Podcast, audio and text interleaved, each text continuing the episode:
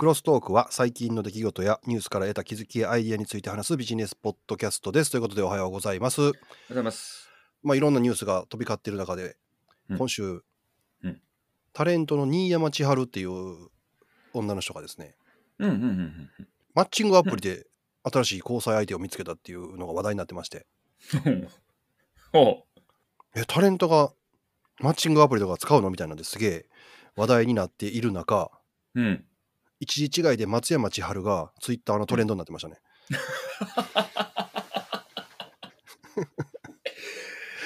ハゲたおっさんと可愛い女のとこ全然ちゃいますよね。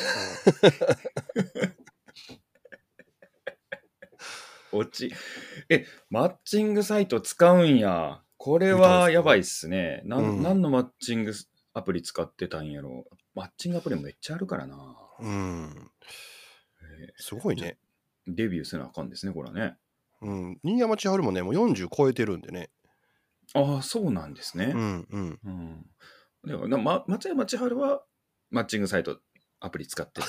使うんでしょ 使ってない。はい、そういうこともあるもんですね。はい。いや、な何話そうかいきなりぶっ飛んだわ。はい。ああ、じゃあマッチングっぽいな。よし、メタで話します、メタ。おメタ社がですね、ホライゾンワールズのウェブバージョンを開発しているっていうのを発表しまして、うん。なんやねんそれって話なんですけれども、うんうんうんまあまあし 知らん人からしたらね。そうですね。うん そうですね。メタってあの昔の Facebook ですよね。うん。今メタ社になったんですけれども、ホライゾンワールドっていうのはですね、旧オキュラスクエスト、今メタクエストってなっている VR のハードウェアでうん。動くメタバースの世界なんですけれども、このサービス自体はですね、めちゃめちゃ新しくって、正式リリースっていうか、招待以外のベータフェーズが終わって、アメリカとカナダで18歳以上の人々が利用できますっていうリリースが始まったのが、2021年の12月9日なんですよ。だから本当につい最近リリースされたもので、これはあの本当に VR のツールを使って自分たちのワールドですね。グルーピングでも作れるんで作って、で、そこに、で、あのみんなでこう会話したり遊んだりするっていうような、本当にワールドを作ってそこでコミュニケーションを取るっていう、まあ、マッチング的なですね。まあそういうコミュニケーションツールなんですけれども、はい。今後はこれの上でいろいろやっていけることを増やすっていうような線が引かれてまして、実際にメタっていうのはこれをどれぐらいの位置づけにしてるのかっていうと、メタバースに対する私たちのビジョンっていうような発表がですね、あって、まあ、モバイルインターネットの次来るのがもうメタバースだっていうふうにもう提示をしてて、で、それに対してどうこう、どういうふうに使っていくよっていう VR でのメッセンジャー機能だったり、まずゲームができるような世界にする。で、そこにあの有名どころのグランドセフトオートが入ったりとかですね、していく。で、そういう世界を今度はフィットネスにも使っていけてるよねっていうのに、今フィットネスとの融和性も高めていってます。うん。で、そこに対して今度は仕事の未来っていうことで、ビジネスアカウントを使って、まあそこの上で生産性が高めるようなですね、バーチャルデスクトップを作ったり、仕事をしていったりっていうところに、どうど共同作業をする場とか、アカウント管理とか、どんどん仕事の場にも入れていくっていうふうにですね、述べてます。で、これは体験しましたよね、仕事の方は。はい。ホライゾンワークスペースみたいなやつ。あれの拡張版のやつがホライゾンワールドみたいになる感じですかね。で、これのウェブ版ができる。で、今度は2022年中にアプリ版も出す。モバイルインターネットですね。このスマホでもできるようにするみたいなことを言ってるので、まあ、どんどんこう浸透させていこうっていうのの第一弾がウェブバージョンっていう形ですね。うん。はい。で、これを開発していると述べてますと。で、この上に乗っかって、メタだけが儲かるっていう話ではなくて、ここにワールドを作るので、まあ、そこの家具だったり、ワールド作ったものに対してクリエイターとかデザイナーが儲かるようにするみたいなことも書いてあるんで、おそらくそういう世界を作ったりするところの建築屋さんとか、そういったものを第一弾で考えてるんじゃないかなと思うんであどでもそれはね、もう NFT で売れるようになりましたって発表ありましたね。ああ、ありました？その中でアバターの服を売るとかね、グッズを売るとかっていうのことはもうできるようにしますっていう発表はしてましたわ。あ、しますですよね。だからこういうところのクリエイターのところどんどんワールドを開放していくっていうので、ここ多分3年ぐらいでメタの動きがどういう動きになるかっていうのを見てるともう、あれなんですかね、メタバースへの浸透っていうのがどんどん始まってきてるんだなっていうのがわかるんじゃないかなと。で、かたやまあ日本の方ではね、メタバースだ、メタバースだって言って何もこう出来上がってるところを見てないので、ちょっと浸透しないまんまこっちにプラットフォームが取られるんじゃないかなみたいな。うん。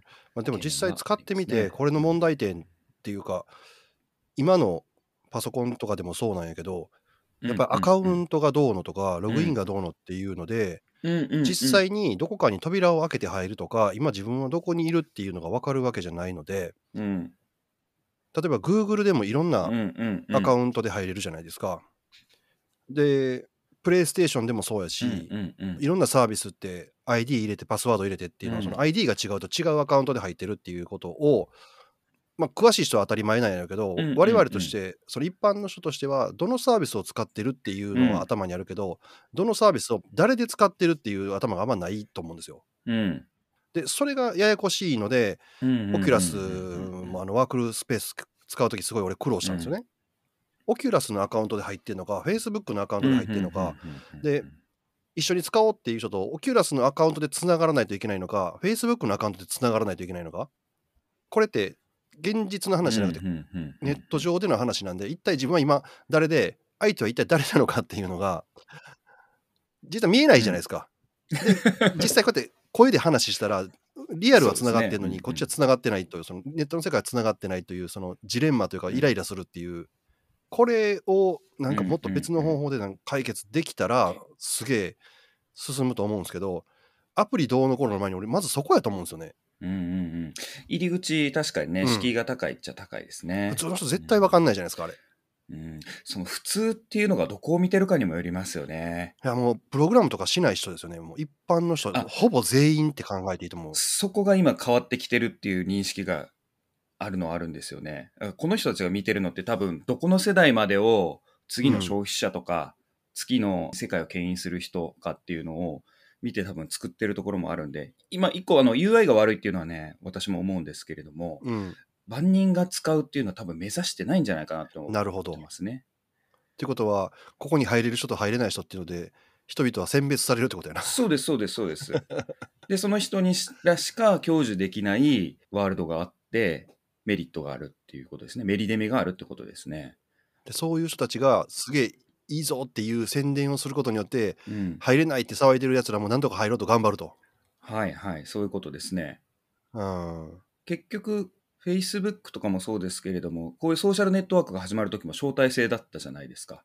うん。で、そういう ID、パスワードわからん人たちもいたっていう世界から、そういうソーシャルの付き合いもできてきてますし、もっとあの簡単なところで言うと、モバイルインターネットの恩恵って iPhone 持ってる人と、いまだにガラケーでいいって言ってる人ではもう世界が違いますよね。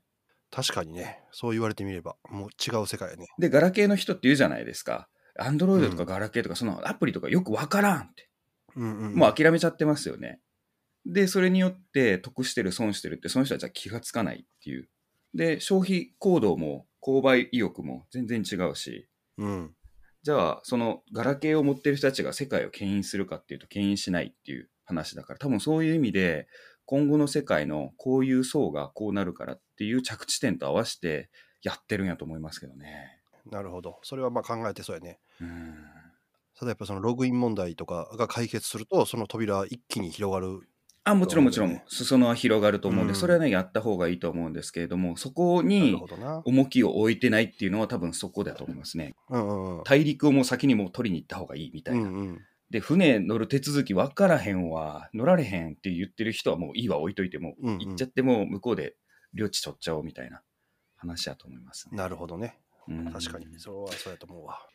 で、ちなみにですね、うんこれ、もうすでにいろんな問題が起きてて、メタバースの最近仕事っていうか、そういうのやりたいみたいなキーワードの仕事も来るんですけれども、なんか、あ、もうこれやってる人らじゃないとわからんなっていう問題がですね、もう出てて、うん。ベータテストの時に出たのが、痴漢行為。ほバーチャルのキャラクター、女の人が使ってる女のキャラクター、う。うん。に対して、女性キャラクターに対して男性ユーザーが痴漢行為を行ったと。バーチャル上でこう、胸とかを、お尻とかをまさぐったみたいな、うんうん、それでショックを受けたみたいな報告が上がって、それに対してメタ社は、あ、じゃあセーフゾーンを作りましょうとかですね。うん。他のユーザーが VR 上でも自分に近づけないように4フィートの仮想バリアを作る、えー、モードを作ったりとか。それをオンにすると誰も近寄れない。そうそうそうそうそうそうそう。あと基本的に別のアバターに近づきすぎるとユーザーの手が消えるとか。ああそういうのもやっぱ配慮されてあこういう細かいところってさっきのまあ UI の話ともつながりますけどこういう配慮ってもう先にやってないとわからんよな。はいはいはっていうところをですね、もう次々実装してる。の。これ表だって事件になってるのはこんなやつなんですけれども、多分それ以外にも、なんかこういうバーチャルの世界を作ることによって、相手との距離感とか、コミュニケーションのあり方とか、意識の仕方とかもだいぶ変わるんじゃないかなって思いましたい。うね。んなるほどねそれはさっきやっとかな分からへんもんね絶対うーん。そっか先にやるってことはそういうことが先に分かるというメリットがあるってことですもんねで、それでより良い体験とか、より良い、まあ、心地よさじゃないですけれども、そういうのにつながっていくんで、これ技術的にね、あの実装しようとしたら、そういうのがじゃあ簡単にできるかというと、まあ、発想としては、ああ、そうだよね、だけれども、いろいろなね、条件の中で考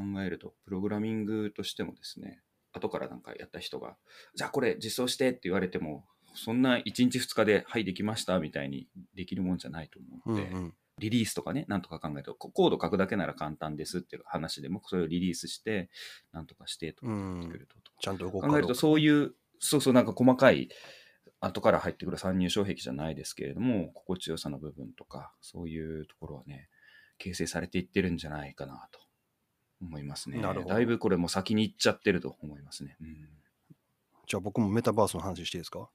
来た。はい。ファクトリーという会社がですねメタバースのハトバージョン、ハトバースというのをアンドロイド配信を始めた ダウンロードは無料ということで このゲームですね何ができるかっていうと鳩になってその世界を自由に飛んだり 歩いたりできるというアプリだそうなんですがなんと作った人がやったら2分で飽きるっていう すごいキャッチコピー。ハトバース。はハトの世界を体験するんですね。はいまあ、先行してね iOS のバージョンももうリリースされてるみたいなんですけどリリースされてるんですね。はやば、やりたい。もう金かけてねアバターに服着せるとかそんなことじゃなく、もう真に平等な世界を達成しようということで作られたこのハトバースなんですけどできることっていうのはそのうん飛んだり跳ねたりするのと、うん。あと誰か他のハトを見つけたらですね、はい。コミュニケーションできるんですが、おお。その唯一の手段はプルップーって鳴くっていうだけね。プ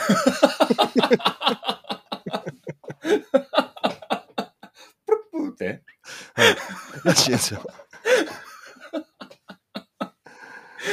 ジェスチャーとか何もできない。プルップーなのっていうだけですかで鳴くだけですねすごいな、バカなもん作ってるないやー、それはそれでちょっとなんか、画面の向こうの鳩が誰か人なんだと。で、誰かもわからないっていうね。そうそうそういいですね。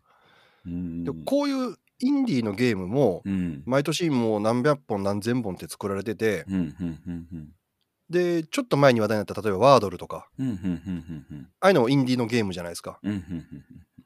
ワードル知らない人はあれかもしれないですけど英単語ね5文字の英単語を毎日ね出題されるクイズみたいな形でで全世界で一斉に出題されてうん。で順番に当てていくんですけど3回か4回か失敗したらもう次答えれなくなると。で適当にバーッとアルファベットを入れていって入ってる文字だと例えば色がつくいやそこの場所バッチリやともう例えば緑色になるとかっていうような形でヒントが示されてそれでどの英単語かっていうのを当てるっていううんゲームなんですけど、それまあインディーゲームで開発されて世界で話題になりうん。どっかアメリカの新聞がそれ買ったんですよねうーん。とかっていうのがなんか年に1回か2回ぐらい聞くじゃないですかうんうんうんうんインディーゲームについてそうですね。大ヒットがあるってやつですね。そうなんか一攫千金でしょあれも夢見る、はいはいはい。なんか YouTuber に流行るゲームとかね、結構ありますよね。めちゃめちゃ難しいか、めちゃめちゃくだらないか、どっちかが多いんですけど、みんなでやって、あの、取れ高が高いようなゲーム。この間、うん。な日本のゲームも出てたな、スイッチで出てたゲームもめちゃめちゃ100万本とかなんか売れてる500円ですけれども、あーなんかそういうのありますよね、インディーズゲームって。うんうん。そうなんですよ、うん。たまにそういうの出てくるじゃないですか。間違いなくこのハトバースはそういうようにならないと思いますけど でも。ネタが買い取ったら面白いですけどね、ネタとして でもこうやって話題になるっていうだけでも面白いですもんねね。はい。話題になるとね、その、そこだけで買う、あの、先ほど言ったようなニューヨークタイムズが買い取ったみたいなやつですね。今調べたら、買い取ったみたいな。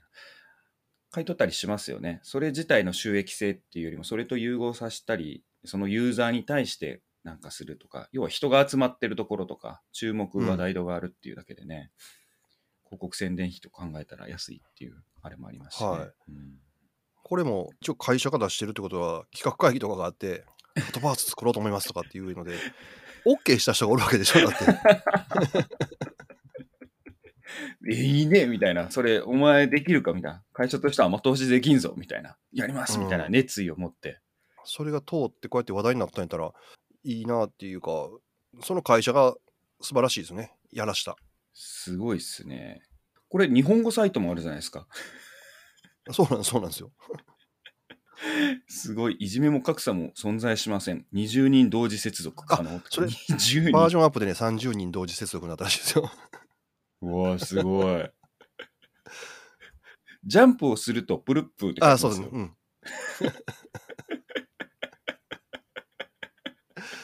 アホでしょも めっちゃ面白い。この何もない空間にシーソーを我々は置いたわけですって書いてますね。暇つぶしにシーソーを設置。うはい重い方が下がりますって書いてます。あそんでね家も設置されたらしいですよなんか、えー、すごい。うんアホだな完全にそういうの狙いですね、話題性作り、ね。はい、話題性だけです。しかも、まあ、そのためだけに、今日なんか、俺、2発ともなんかネタがもう、一発笑い狙いで、いいじゃないですか、たまには。まともな話がない。はい、はい以上でございます。はい以、上ですか。僕の大好きなイーロン・マスクですかね、毎週に言います。はい、イーロン・マスクが今、ツイッターガリガリガリやってるじゃないですか。取締役になるだな。はい、やってますね。ツイッター側がですね、買収を阻止するために、ポイズンピルっていうね、戦略を使いましたと。使いますじゃ、あ使いますじゃなくても使ってますね。これプレスリリースが出てるんで、ポイズンピルっていうのは、新株予約権もしくは新株の発行を行って、買収者うん、に対する資金繰り計画を間違わせるって、狂わせるっていう手法なんですけれども、うん、うん。これもうやるっていうことを採択したみたいで、取締役会がプレスリリース出してますね。なんか先週、結局、取締役になるとかって発表あったけど、ならなかったんですよね。うん。でね、今回のポイズンピルって言われてる方法の具体的な中身なんですけれども、うん、取締役会が承認していない取引で事業体、個人またはグループがツイッターの発行済み普通株式の15%以上の実質的所有者となった場合、うん、権利を行使できるプランですっていうやつで、じゃあ何の権利を行使できるのかっていうと、この15%をまあ超えたら、他の既存の株主がですね、新たに株式発行してそれを変えるっていう権利が実施できるということですね。要はその15%を抑えるってことですね。全体を増やして。そうそうそうそう、そうですね。まあ、うん逆に言うと15%を超えてきたら15%以下になると思いますね。次発行されたものに対があるので。っていうような感じで、そうそうそう。ね、ゴールまでの工程の15%来たなと思ったら、ゴールが伸びるみたいな感じの作戦ですね。はい。TWICE って書いてあるから、これなんか2倍の価格で権利行使できるみたいな感じにはなってるのかな？うんうんなんですけれども、ちょっと具体的な価格はちょっとあれなんですが、イーロン・マスクが確かね、今の価格の20%増でね、株買い漁るっていう話が記事で出ましたわ。ああ、そうなんですね。うん、だからそれ以上でやるんでしょうね。ということで、えー株券の発行ができるという小ネタです。イーロン・マスク、毎週ネタあるなと思って。うんうんうん。頑張ってる。頑張ってないか。あと、あの、イーロン・マスクに続けていつもずっと追ってた、ちょっと前にも追ってた、エピックゲームス、はいはいはい。アップルとずっと喧嘩したやつ。はい。あれ、アンリアルエンジン5を正式リリースしたし、リリースしましたね。うん。すごい出資集めてますね。ソニーが10億ドルエピックゲームスに出すっていうのあったし、ソニーだけじゃなくてですね、もう一個、レゴグループの親会社、KIR、KBI、10億ドルずつ出資って書いてあるんで、合計20億ドル出資っていうことでしょ、これ。へえ、すごいですね。はい。で、メタとうん。競合になるんかな、メタバースの構築を加速するっていうのを、エピックゲームズの社長のスイーニー CEO は言ってるので、うん。まあ、このアンリアルエンジンはもちろんそういうの作れますからね。うん、そうですね。仮想世界作れますね。この間のプレステ5で無料で公開されてた、マトリックスですね。あ、そうそうそう、マトリックスのやつめちゃめちゃすごかったですもんね。うん。うんソニーはだからそのプレイステーション5のゲームとかのスタジオもねいっぱい買収してるからそれで使うっていうのでもちろん役に立つって分かるしレゴはレゴで子供向けのメタバースを作るっていうのを共同開発うん、うん、うん。やろうとしてるみたいですね。ああフォートナイトでね、あもう持ってるんで、ビッグ。フォートナイトでもいろいろテストしてましたもんね。メタバース用で。あの、コンサートしたりとか、イベント、何十万人同時接続でうんうん配信してとか、うんやってたんで。はい、だからアップルと喧嘩しててうん。どうなんやろうと思ってたらこっちはこっちでしっかりちゃんとやってるという敵の敵は味方味方のふりして敵みたいな、ああ。はいはいはい。うん、やっぱメリットがあればこういうのってつながっていくという関係をうまく作ればやっぱり強みを持ってる会社っていうのはどっかとやっぱ組めるもんなんですね。うんうんうん。そうですね。ちなみに、10億ドルとかずつ入れて、20億ドルか。うん。ですよね。はい。入れても、ビクともせんのかなと思ったら、評価額、2020年の8月時点で173億ドルとかになってるから、全然なんともないですね。そうなんですよ。だから、アップルと戦うって言っても結構でかいんですよね、もうそのすでに エピックゲームズってでか。いっすね。うん。日本の、頑張ってほしい。日本の会社も頑張ってほしい。一応だからソニー入ってるから。あ、そういうことか。うん。ソニーはソニーで頑張ってほしいけど。はい。じゃあ、もう次のネタいっちゃっていいですかね。はい、どうぞ。今日はポンポンとテンシテンポがいいですね。あ、もうね、ニュースっていうか最近ですね、手掛けてるっていうか相談というか、こうやってるビジネス領域がありまして、はい。脱炭素ですね。うんうん。脱炭素、カーボンニュートラルとかって言われる、今後の社会のあり方みたいなところなんですけれども、うん。とあるね、お仕事でお客さんのお客さんをヒアリングしてたら、困ってることの中に、その脱炭素の取り組みのことが出てきて、うん。ロジスティックの会社で、まあ、世界でのジャパンさんのところの話を聞いてて、えーと思って、それ困ってるんだと思って、その業界、そういえばいろいろ聞くし、脱炭素調べてみようと思って調べたらですね、やばいですね、これ。めちゃめちゃ儲かりそうです。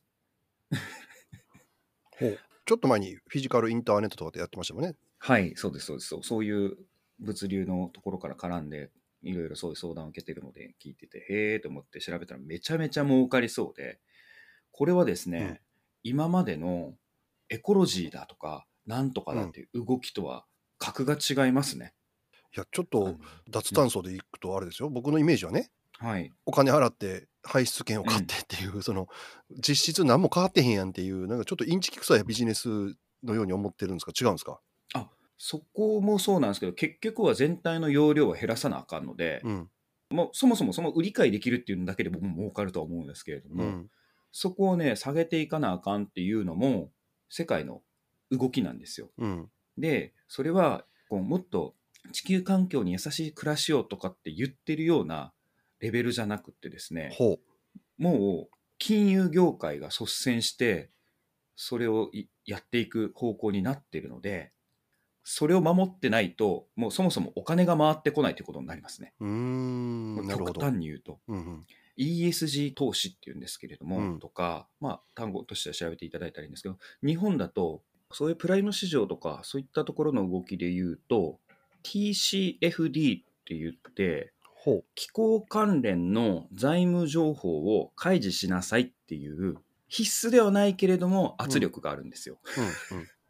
そういうのをコーポレートガバナンス報告書の一部として出さないといけないっていうふうに、まあ、いけないわけじゃないですけど、出すっていうことになってまして、ほで、それにはカーボンニュートラルに対して、うんぬんかんぬんってフォーマットがあるんですけれども、っていうふうに乗っけないといけないということで、もう日本の上場企業っていうのはもう、これに対して情報を開示していかないといけないことになってるんです。う。うん。で、これが何と連動してくるかっていうと、先ほどの投資っていう話が出ましたけれども、スクリーニングを行われて、これを満たしてない企業に対しては、もう投資しません、投資対象外ですみたいな感じになるっていう動きがあるんです、世界的に。無理やりやな。うん。はい。ホワイト企業みたいなのと一緒です。うんうんうん。こんだけの CO2 削減してないブラック企業みたいな感じですね。労働者に優しい、地球に優しい。うんうん、でそれが投資対象になるみたいな感じですね。なるほどね。世の中がそれを選択していくために、地球環境を守りましょうっていう呼び声じゃなくって、金でやっていくっていうふうにもうなってますね。そういう仕組みがもう世界的に整ってきているということで、これは一気に加速度的に変わっていきそうですね。うん。で、これに対して、スコープ1、スコープ2、スコープ3っていう、どういうところの排出量とか、直接排出とか、間接排出とか、うんいろいろあるんですけれども、どういうふうに削減していくかっていういろいろなソリューションがあったり、もうすでにじゃあそれをやるためにまず計画しないといけないから見える化して、で、プランニングしてとかっていうところもすげえ大変で、いろんな企業さんが今、あの、もう大手だと何したらいいかわからんみたいになってますね。ああ。はい。で、皆さんが知ってるのはファミリーマートとかトヨタみたいな、ああいうよく頭に、まあ、毎日の生活で見るような企業さんは、もう、コーポレートのその IR のところとかで、そういうタスクフォース作りましたと、まあ、そういうチームを作りましたとか、こういう取り組みやっていきますとか、こう考えてますみたいなのも発表していってますし、うん。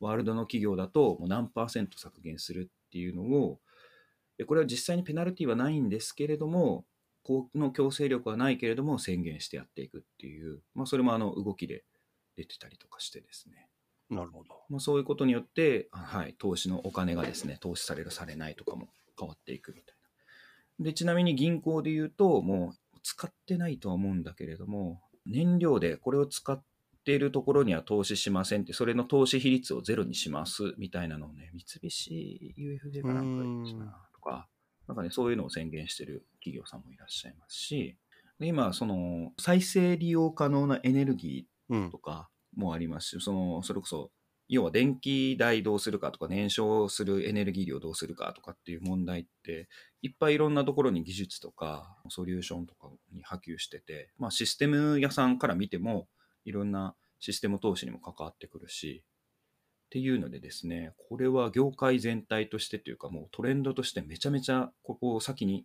手つけておくと金になりそうっていうようなね、動きなんで、今来てる相談全く関係ない会社でも、いや、もうこの動きをちょっと今見て、自社が何新しい商材が出来上がるか考えた方がいいとか っていうふうに言うぐらいトピックにするぐらいこれに今注目してますね。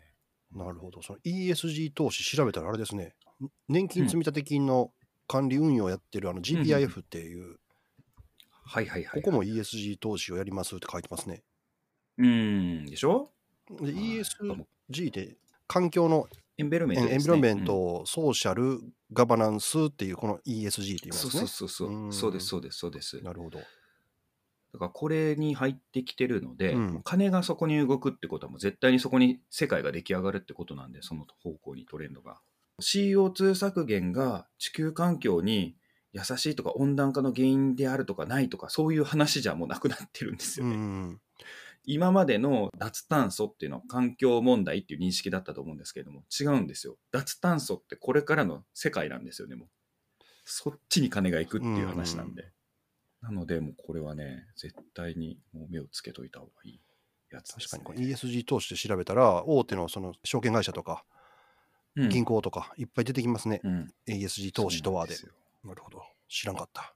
最低限じゃあこの脱炭素の世の中っていうのでちょっと振られた時に喋れるようになるっていうキーワードもそこら辺ペラッと見ていただいたらわかるんですけれども、うんまあ、環境省とかにもそれの言葉もありますし今度ね漫画とかでもねわかりますね住友ファイナンシャルリースさんがねコミック SMFL っていうのを出してるらしいんですが、はい。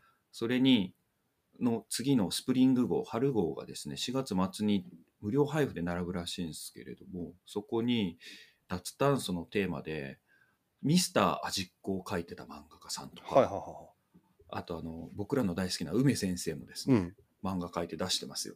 へえ。結構有名どころのね、漫画家さん集めてね、漫画描いてたりとかもありますし、とかで、そういうので読みやすいので見ていただいてもいいですし、もう多分雑誌とかでも普通に出ると思うんで、それも読んでいただいてもいいですし、ESG 投資と、あと中身としてスコープ1、スコープ2、スコープ3って言って、要は減らし方の何を減らしますかっていうところのそのスコーピングをしてるんですけども、そういう基本的な単語分かるだけで分かってくると思いますね。すごい。これ、もうすでにその ESG 投資の、うん、ESG 米国株式インデックスファンドって言って、ちゃんと投資信託商品あるじゃないですか、もう。そうです。だからそういう感じなんですよ。だからそこに載ってない、スクリーニングされていくんですよね。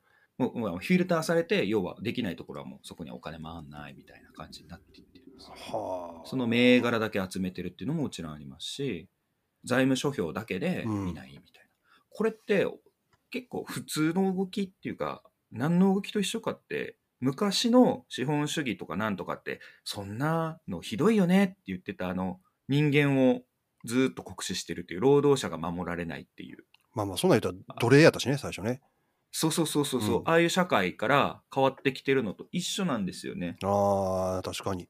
いや、そんなのダメでしょって、まあ、身近に言うとブラック企業みたいな感じで、もっとブラックだったけれども、ブラック企業ダメだよね、セクハラダメだよね、なんとかダメだよね、みたいな感じの意味と一緒なんですよね。ガバナンス。その前なんて、法令を遵守しましょうみたいな。うんうん、そんなんしてなかったんかいみたいな。っていうようなのと一緒で。の動きだから、もうこれ絶対来るんで、絶対押さえといた方がいいですね。いやまあ、一番すぐできるのはあれあれやな、ESG の関連の投資信託なんか1個入れるかな。ああ、いいですね。自分のポートフォリオとかね、うん、いいと思います。で、多分ね、じゃあそのその ESG 投資のところで掘ってもらったら分かると思うんですけれども、うん、世界のその投資額のところも年々そこが増加してるんで。なるほど。で、身近なところで言うとですね、それで調べていくと、再生可能エネルギーの分野とか掘り下げていったら、実はソーラーパネルよくねえじゃんみたいな。今、全然美味しくないとか。ああ、だって日本でも、この間もニュースやってたよね。電力供給の会社が何十社か倒産してますもんね。はい。メガソーラーとかね、最初はお国の政策として補助金を出すというので、買取金額がえらい高値で、うん、そこ固定で何年っていう保証してたんですけども、それがなくなってめっちゃ下がっていってて、今悪いので、例えばね、個人だったら、もう自宅にソーラーつけるっていうのは売電目的じゃなくて自分たちで使うならつけてもいいですけれどもとかっていうところで全然メリデメ考えるとあんま良くなかったりとかしていってますし、うん、でそこの買取価格が減っていって太陽光パネルが競争力ないのが何かっていうと今海上に風力発電を行うっていう技術があってですねそれがめちゃ安でめちゃいいらしいんですよね。ああ、海上か。はい。に風力発電の風車を立ててみたいな。っていう風なワードか忘れちゃったんですけど、まあそういうのがあったりとかして、そういう再生可能エネルギーの実はゲームチェンジャーっていうのが現れてて、より動きが加速するっていうところがあるので。あ風力の弱いところは、風を電気に変えるその効率が悪かったんですよね。そうそうそうでっかい風車みたいなの作らなあかんかったのが。ちっちゃいの作れるようになったんでしょうね、海に浮かせれるような。そうなんですよ。しかも風ってあれやもんね、太陽光と違って、ほんま24時間発電できるもんね。そうなんですよ。位置とかなんとかってね、関係ないです。方角とかも関係ないですし。で、なってくると、今度は蓄電池の技術とか、そういうところもね、ねうん、行ったりして、要はね、火力とか水力もそうですけれども、電気って発電した時にその場で使わないとロスしたものを蓄積できないっていうので、っていう問題があったんですが、じゃあそれをどうするかっていう社会のあり方とか、ものだったりとか。イーロン・マスクがね、それで考えてるのが、車に蓄電するみたいなので、蓄電池めっちゃ強くなってきてますけど、はい。まあまあそんな感じで、世の中のね、いろんなところにこれ、キーワードとしてはつながっていくので、うん。まあ個人的にはその気候変動はうんぬんっていうのはね、本当かどうかとかってそういうのは置いといて、こういうもう社会のあり方、作り方、そっちになって進むんだと。そう、進むんだっていうのを、うん、もうちょっと調べただけで、これも逆に自分も知らんべんかったな、みたいな、ようここまでなるまでにって。これ今からやっても遅くはないと思いますけれども、もうここまで世の中出来上がってんだと思いましたね。はい。もう早速俺も銘柄決めましたよ、もう。もくろ、もくろみしょ見ました。はい。なるほどな、はい。ということで、こっち側にね、これ勉強になった、うん、事業をやっていくんだったら、もうこっち側に投資っていうのもめちゃめちゃありですね。うん最後に俺もちょっとだけ見つけた技術でこれは面白そうだなと思った技術を話をすると、はい、しょっぱく感じる箸型デバイス明治大学とキリンが開発っていうのがありまして。これこれギャグじゃなくてこれはす素晴らしくてお箸ですね。食べる時に使うお箸にうん。つなぐデバイスなんですけど、まあ、はい今はねちょっと写真見ると大きいんですけど手首のところにリストバンドみたいなのつけてそこにデバイスがあってお箸と USB みたいな線でつながってるみたいな感じなんですけどこのお箸を使って食べ物を食べると、うん。この実験によると1.5倍ぐらい塩味が増強されるというのがあるんですよ。おじゃあ、低塩分で。そうそうそうそう。おすごい。あの高齢になって塩をあんまり取ったらあかんっていう人はこのお箸で食べるだけで味が変わるので、うん。食べ物自体は薄味でいいわけですよ。すごいっすね。欲しい。はい、でこれはまあ微弱電流を口の中にうん。流すとそれでうん。味の感じ方が変わるという話なんですよ。ほう、これは素晴らしいですね。うんまだ発売とかではない、うん、まだ発売はされてないんですけどこれ塩味がこれでできるってことは多分あらゆる味ができるんじゃないかなって。そうですね。結局で、電気で再現できるってことですね。電気刺激。うん、ある程度は。でそそうすると例えばその俺今プロテインとか飲んでるんですけどすげえやっぱ甘すぎて嫌な時とももあるしうんうんうん。あとうん子供の嫌いなその苦いもの食べ物とか酸っぱい食べ物って子供嫌いじゃないですかうん。ああいうのを食べさせる時に、うん。この箸で食べさせたら味が変わるわけでしょうんうんうんうんでもっともっと言うと、うんうん。クソまずい料理でもこれでなんとか食えるわけじゃないですかうん。そうですね。と将来はそう考えるとこれって食べ物業界を もう根本から覆すよなと思って確かにそうですね。らめっちゃ。高カロリーのラーメンを食べなくてもうん。むちゃくちゃあっさりした麺みたいな形のものを食べながらこの箸を使って豚骨のもうこってこての味がするようにうん。できれば痩せるラーメンってでき痩せるというか太りにくいラーメンとかできますよね。できますね。いや、酔っ払って家帰った時に、これとお湯を飲めばいいわけですね。そうそうそう。もう下手したら箸チューチューしながら お湯を飲むっていう集中しながら酒飲めるみたいな。体悪っ。ほう、面白いですね、これも。うんえ、これ、クラファンとかで出さへんかな？えモニターで買いたいわ。うん、えっとね、今はまあ実験をして研究成果を一般社団法人の情報処理学会シンポジウムに出したところみたいですね。ん。なうんるほどね。うん、これはちょっと僕も面白いなと思いますね。ということは、メタバースのね、世界でこうご飯再現とかも。前なんか舐めたら味の出るブラウン管みたいなのあったけど。いや、まあ、ブラウン管な舐めなくても箸舐めたらいける。箸舐めたらいけるってことですね。うん。すごいな。あ、ほんまやな、メタバースででで出た画像に合わせた味を再現できる箸にしてるすれば、まあ別に箸のじゃなくてもいいねんけど、なんかすればできるってことですよね。ってことですね。なんかスプーンかなんか舐めるやつでもいい。うんうんうん舐めるデバイスでもいいんですけれども。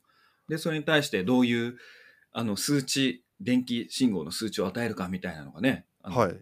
色の三原色の数字じゃないですけれども、あれと一緒で、与えることができるんだったら、ね、楽譜みたいに書くことができるんだったら、みんなが料理人みたいな味を作れるみたいな、俺の作った味食ってみみたいな。うわあすげえ。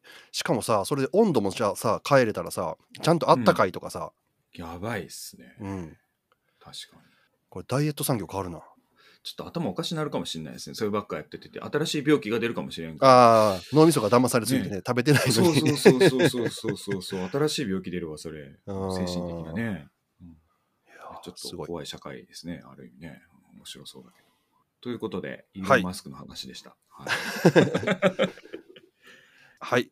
では、今週はこの辺りで締めたいと思います。今週もお聞きいただきましてありがとうございました。ゴールデンウィーク前になりましたけれども、体気をつけて1週間お過ごしください。